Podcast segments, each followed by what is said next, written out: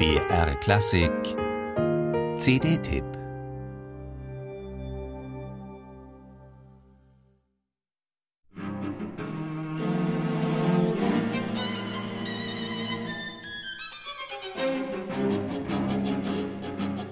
Schockerlebnis Erster Weltkrieg.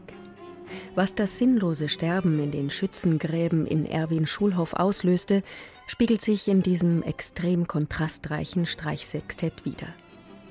Vor 1914 wandelte das von Dvorak und Reger geförderte Wunderkind noch auf den Spuren der Spätromantik.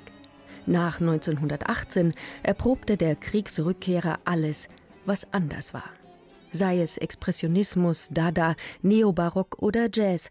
Hauptsache, es führte weg von Bourgeoisie, überspannten Idealen, Akademismus und überhaupt vom alten Europa, das es nicht weiter gebracht hatte als nach Langemark und Verdun.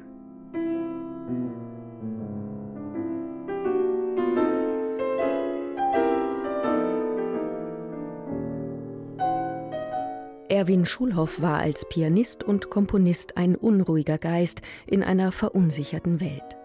Mal orientierte er sich an Schönberg, mal an Ragtime oder an Janacek. Denn genau wie dieser entwickelte Schulhoff komplexe musikalische Zusammenhänge aus kleinsten motivischen Zellen und schöpfte dabei ohne jede Tümlichkeit aus der slawischen Volksmusik.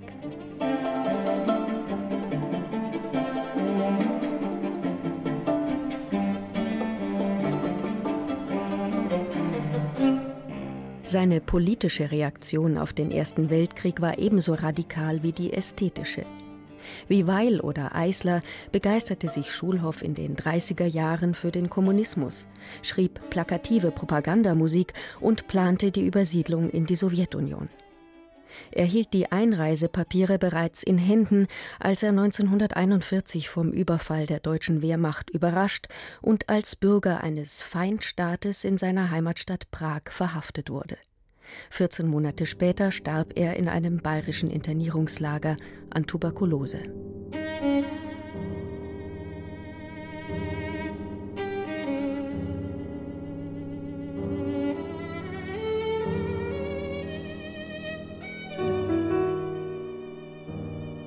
Vier sehr unterschiedliche kammermusikalische Werke aus den 1920er Jahren sind auf dem bei Naxos erschienenen Schulhoff-Album vertreten.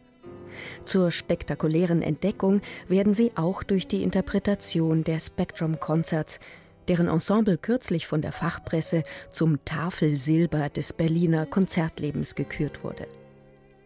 Internationale Musiker wie Boris Brovzin, Valeri Sokolov oder Eldar Nebolsin bringen solistische Kontur und Präsenz ein, reagieren traumwandlerisch aufeinander und formulieren gemeinsam ein in jedem Takt überzeugtes und überzeugendes Plädoyer für Erwin Schulhoff.